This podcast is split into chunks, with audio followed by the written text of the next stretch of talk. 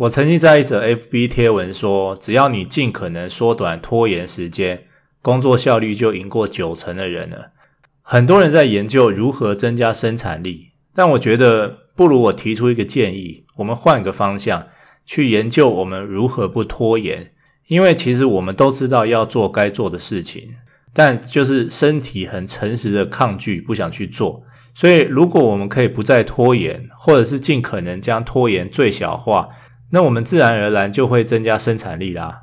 相反的，如果你知道很多生产力的原则、方法或技巧，但是你做事都一拖再拖，那你知道这些东西又有什么用？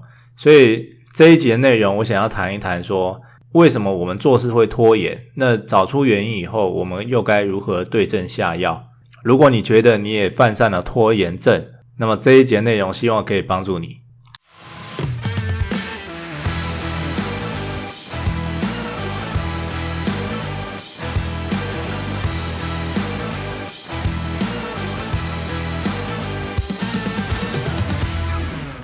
我先定义一下生产力哦，我觉得生产力呢这个词哦，常常被过度高估了啦。生产力其实不等于做事快，做事快或是做事有效率，英文可以说是 efficient。我觉得生产力反而是应该是做事正确，你必须在做正确的事情，英文说 effective。所以这一点我之前好像就有讲过，effective over efficient，就是你做事要正确，会比你做事快来得重要。如果你做事正确，就算你工作比别人慢，只要你走的方向正确，然后尽量不拖延，保持稳定的前进速度，那你的生产力还是会比多数人好。所以我觉得，我们先不要要求说我们要懂得如何增加生产力，反而是我们应该要先学会如何不拖延。好，那如何克服拖延症呢？如果你自己觉得你是一个很爱拖的人的话。理论上很简单，你就找出拖延背后的原因，然后对症下药的去消除那些原因。我说理论上哈，因为知道很容易，做不做得到也是另外一回事。不过最起码你得先知道，你才有努力的方向嘛。好，以下五点呢是我自己能够想出来的拖延原因啊，但是肯定不止，因为人拖延的原因根本就 千奇百怪的哈，所以我只是大概归纳五个原因啊。再来就是我理论上能够想出来的解法，好，那当然找出原因以后呢，也欢迎各位自行补充。还有一点很重要，这五个原因呢，或者各种原因，它其实会出现在工作的不同阶段。有些原因它会发生在我们开始前啊，或者是进行中，或者是快完成前。然后另外更头痛的是，他们很有可能多个原因同时发生，然后你就会 根本就不想做这件事情。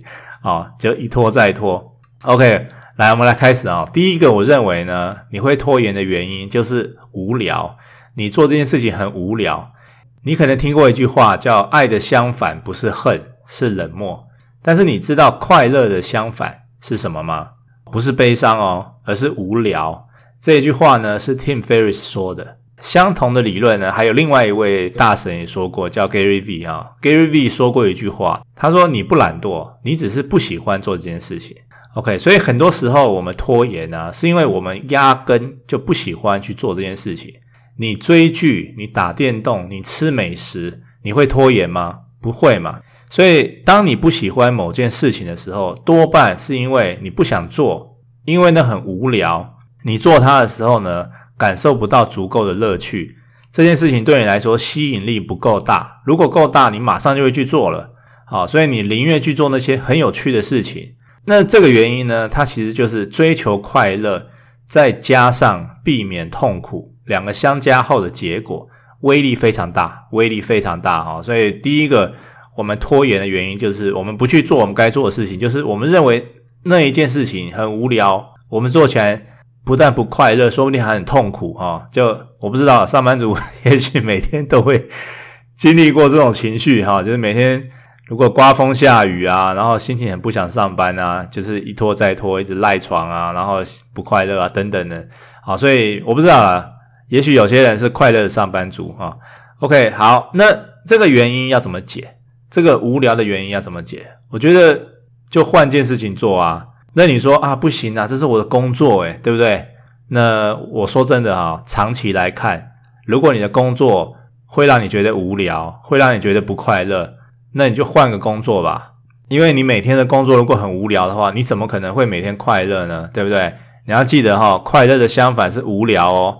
啊，它不一定是痛苦哦。也许你觉得你上班很痛苦，但不一定，无聊比痛苦还惨。呵呵，无聊比痛苦还惨。啊，除非你无聊的时候可以做别的事情呢、啊。哈，但是如果你做的东西是一日复一日的，呃，没有任何累积价值的，没有任何很容易被取代的，那这种工作是一定很无聊的。哈，所以。我觉得有时候，呃，痛苦哈，反而会比无聊好，是因为痛苦过后你就会很爽啊，就是有一种成就感。但是无聊不是啊，所以快乐的相反是无聊。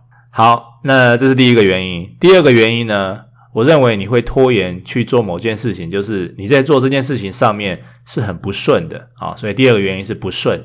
例如说，你现在该上网找资料做报告，可是网络超慢。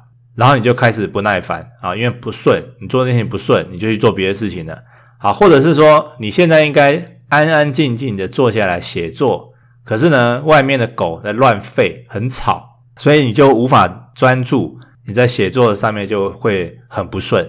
那再例如说呢，呃，你现在应该出去跑步，应该运动啊，可是你平常穿的短裤就找不到，而且外面在下雨。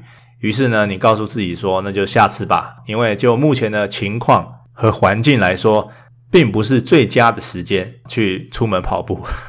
OK，好，所以呃，工欲善其事，必先利其器，对不对？当你的硬体、软体、心态、环境都不是很顺利的情形下，就很容易导致你一再拖延。你会给自己很多合理的借口啊，有下雨啊，狗在叫啊，网络很慢啊，所以呢，你就安慰自己，那就晚点再去做。OK，怎么解决这个问题呢？怎么解决你的环境不顺呢？哈，心态不顺，我觉得可能就是无聊。但是环境不顺，软硬体不顺怎么办？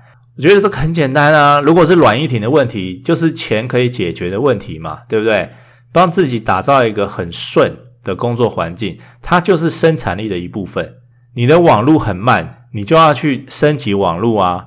你家外面的狗很吵，你就可以带一个降噪耳机啊。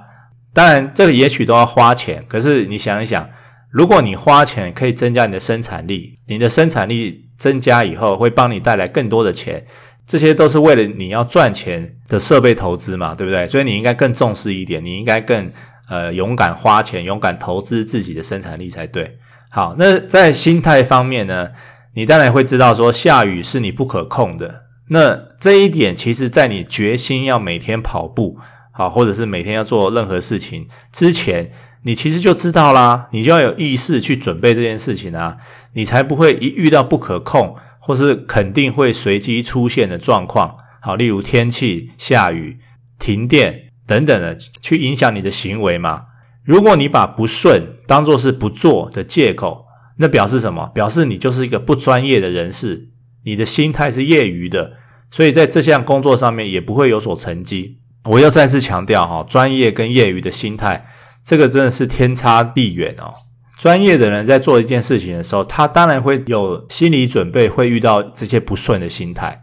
而业余的就不是，业余的可能就是说做了以后，只要一遇到一点小不顺，他就不做了啊、所以这个又是专业跟业余的分别。OK，第三个拖延的原因哦是困难，困难呢跟不顺不一样哦哈。不顺是你做得到，但是你遇到一些障碍，遇到一些问题，然后你只是不想去克服而已。困难是你的能力不足，是你做不到。所以如果你拖延的原因是因为困难，因为你做不到啊，那你就必须加强能力或者改变方法才可以做得到。有些事情是真的很难哦，它可能超出你现在的能力范围，但是你还是可以做。只要你一点一滴的坚持下去，也许有一天就会完成它。举例来说，你需要看懂一篇日文的文章，这做不做得到？好，理论上是可以的嘛，对不对？我就一个字一个字丢到 Google 翻译。然后不懂的地方去请教一些懂日文的朋友，我还是可以完成任务啊。只是中间的过程非常辛苦，那也因为我们知道过程辛苦，我们就会想逃避痛苦，所以能多晚做就多晚做。怎么解决呢？很简单啊，你就请人帮忙啊。如果你一两句日文不会，你就问那些懂日文的朋友，对他们来说只是举手之劳而已。下次当你遇到一个困难的问题，与其自己在那边备受折磨，不如直接找人来一起合力完成。不用怕什么面子或是人情问题啊，只要你心存感激，你未来找机会再回报就是了。很多人我认为，特别是高手，他其实很倾向去帮忙的。只要你不要占他太多时间，好，怎么叫他翻译整篇日文文章，这个就有点困难了。除非你们很熟啦，或是你知道他很闲了哈。不过最好还是不要。我再讲一遍啊，困难跟不顺不一样哦。不顺可能就是一些小挫折、环境的因素。让你现在不想做，但是困难是你做不到，所以你必须要去要求别人帮忙。但是，但是千万不要拖。好，我们看到很多学生啊，或者是一些比较初阶的上班族，好了，他们可能要交一份报告。好，例如说写论文，写论文是很困难的一件事情啊。我也写过论文啊，真的很 很困难。那但是你。就能力方面，你你就是一点一滴的去做，你去慢慢做哈，总有一天会完成的。另外一个解决困难的方式就是说，你到底想不想面对它？如果你必须完成这件事情的话，那你拖一天、拖两天，跟拖一周、拖两周，你只是越来越痛苦而已嘛，对不对？假设你一个月之后它有一个 deadline，它有个期限，你要在那个期限之内完成，那其实你拖得越久，你就越痛苦，然后它就变得越困难，所以。如果它是有个期限，你必须要完成的话，那拖延会让你更惨哦。但是如果没有期限，或者是你其实可以不用完成它，那我想，如果你对这个东西真没兴趣的话，你就做别的事情了吧，哦，你就不用再去克服困难了。这是一种选择问题了啊，就看你需不需要去完成这件事情。好，第四个呢，我们会拖延的原因，我认为是任务不清，你不知道要做什么。当你不知道要做什么时候，你就不知道怎么开始，那你就不开始了。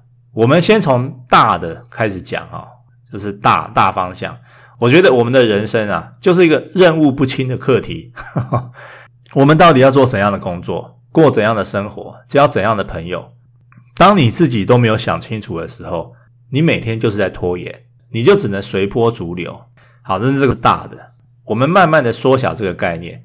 当你面对一件事情，你却不知道为什么要做，怎么做，做了以后会怎样，那你就暂时不会去做，你会一直拖延，直到你看清楚、想清楚的那一刻，你才有可能动手去尝试。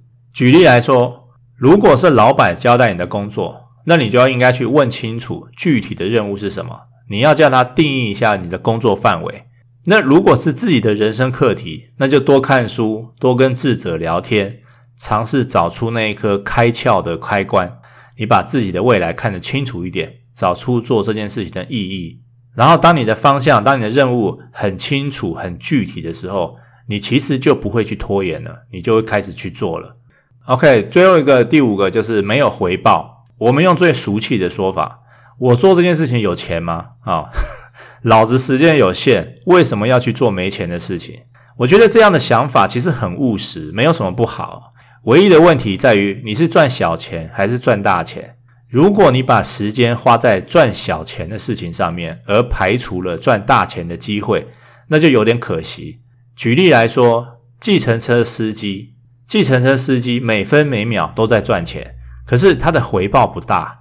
那相对的呢，一个创作者，他可能花了很多时间写了很多字，他在短期内是看不到收入的，可是在未来的某一天。假设他成了畅销书作者，随之而来的是各式各样的机会，好，可能线上课程啊，可能演讲啊，可能再出第二本书啊，那他可能就开始暴力赚钱。所以我认为没有回报这件事情，它会让你拖延，没有错。那解法呢，就是你一样要先看清大局。有些事情你做了以后，它虽然没有立即的收入，可是它却是一种投资，累积你的资产，让它随着时间升金。所以。当我们看不到回报的时候，我们就去拖延做这件事情。如果你觉得做这件事情没有回报，你就不去做的话，有可能是对的，但也有可能只是你没有看清楚而已。所以你要聪明的判断，它是真的没有回报呢，还是只是需要一点时间，需要一点累积，却有可能给你带来非常大的回报。好，我来总结一下以上五个我们拖延的原因。第一个，无聊，因为做这件事情我们不会感到快乐，所以我们不去做。第二个，不顺，我们在做这件事情的上面，可能是环境的原因，可能是心态的原因，软硬体的问题，我们就会留着晚点再去做。第三个，困难，我们做不到这件事情，我们需要别人的帮忙，可能我们又拉不下脸，或是不想去求人，所以我们就卡在这边。那选择就是，如果你必须完成的话，你就一定要想出办法啊，你就要去求人啊，自己再努力一点啊。那如果它不是一个必须完成的事情，那你就可以选择要放弃、转型，还是继续等待。也许等到有一天，你的能力就自然的成长了。第四个是任务不清，你不知道要做什么，或是不知道怎么开始。那这种解这个解法就是说，你要去要求那个人给你一个清楚的定义，他到底要你做什么。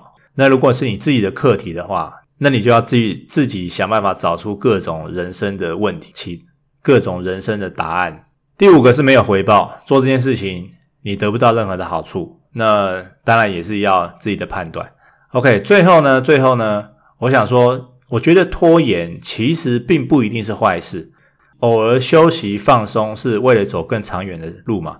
所以我的观点是，只要你走在对的方向上，走慢一点是 OK 的啊，你还是会赢过一大把人，因为那些人做事再快，但他可能做的事情根本就不对。OK，希望这一节内容帮助到大家，那我们一起克服拖延症。听完这一集以后呢，有什么想做的事情，赶快动起来。OK，拜拜。